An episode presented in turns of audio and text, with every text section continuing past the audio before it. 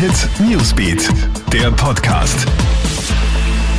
Hey, ich bin Michaela Mayer und das ist ein Update für den Donnerstagabend.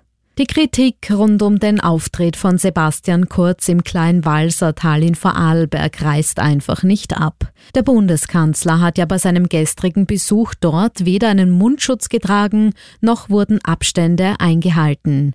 Im Netz gibt es davon zahlreiche Videos, in denen zu sehen ist, wie Besucher und Politiker ohne Maske eng beieinander sind. Ein Shitstorm ist die Folge, die Kritik ist aber verständlich, sagt Politikberater Thomas Hofer im Krone-Hit-Interview. Wenn man jetzt über zwei Monate lang den Österreichern tagtäglich die genaue Einhaltung zahlreicher Corona-Maßnahmen abverlangt und der Chefkommunikator Sebastian Kurz sich dann selbst nicht daran hält und Veranstaltungen macht, wo diese Regeln ganz offensichtlich gebrochen werden, dürfe man sich nicht wundern, wenn die Leute mit einem derartigen Shitstorm reagieren.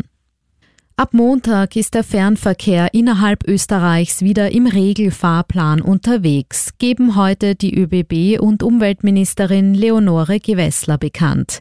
Das bedeutet, die Railjets zwischen Wien und Westösterreich sind wieder im Stundentakt unterwegs. Auch auf der ÖBB-Strecke Wien-Graz gilt ab Montag wieder der gewohnte Stundentakt. Internationale Nachtzugverbindungen und Fernverkehre ins Ausland werden abhängig von den Grenzöffnungen im Laufe der nächsten Wochen wieder aufgenommen.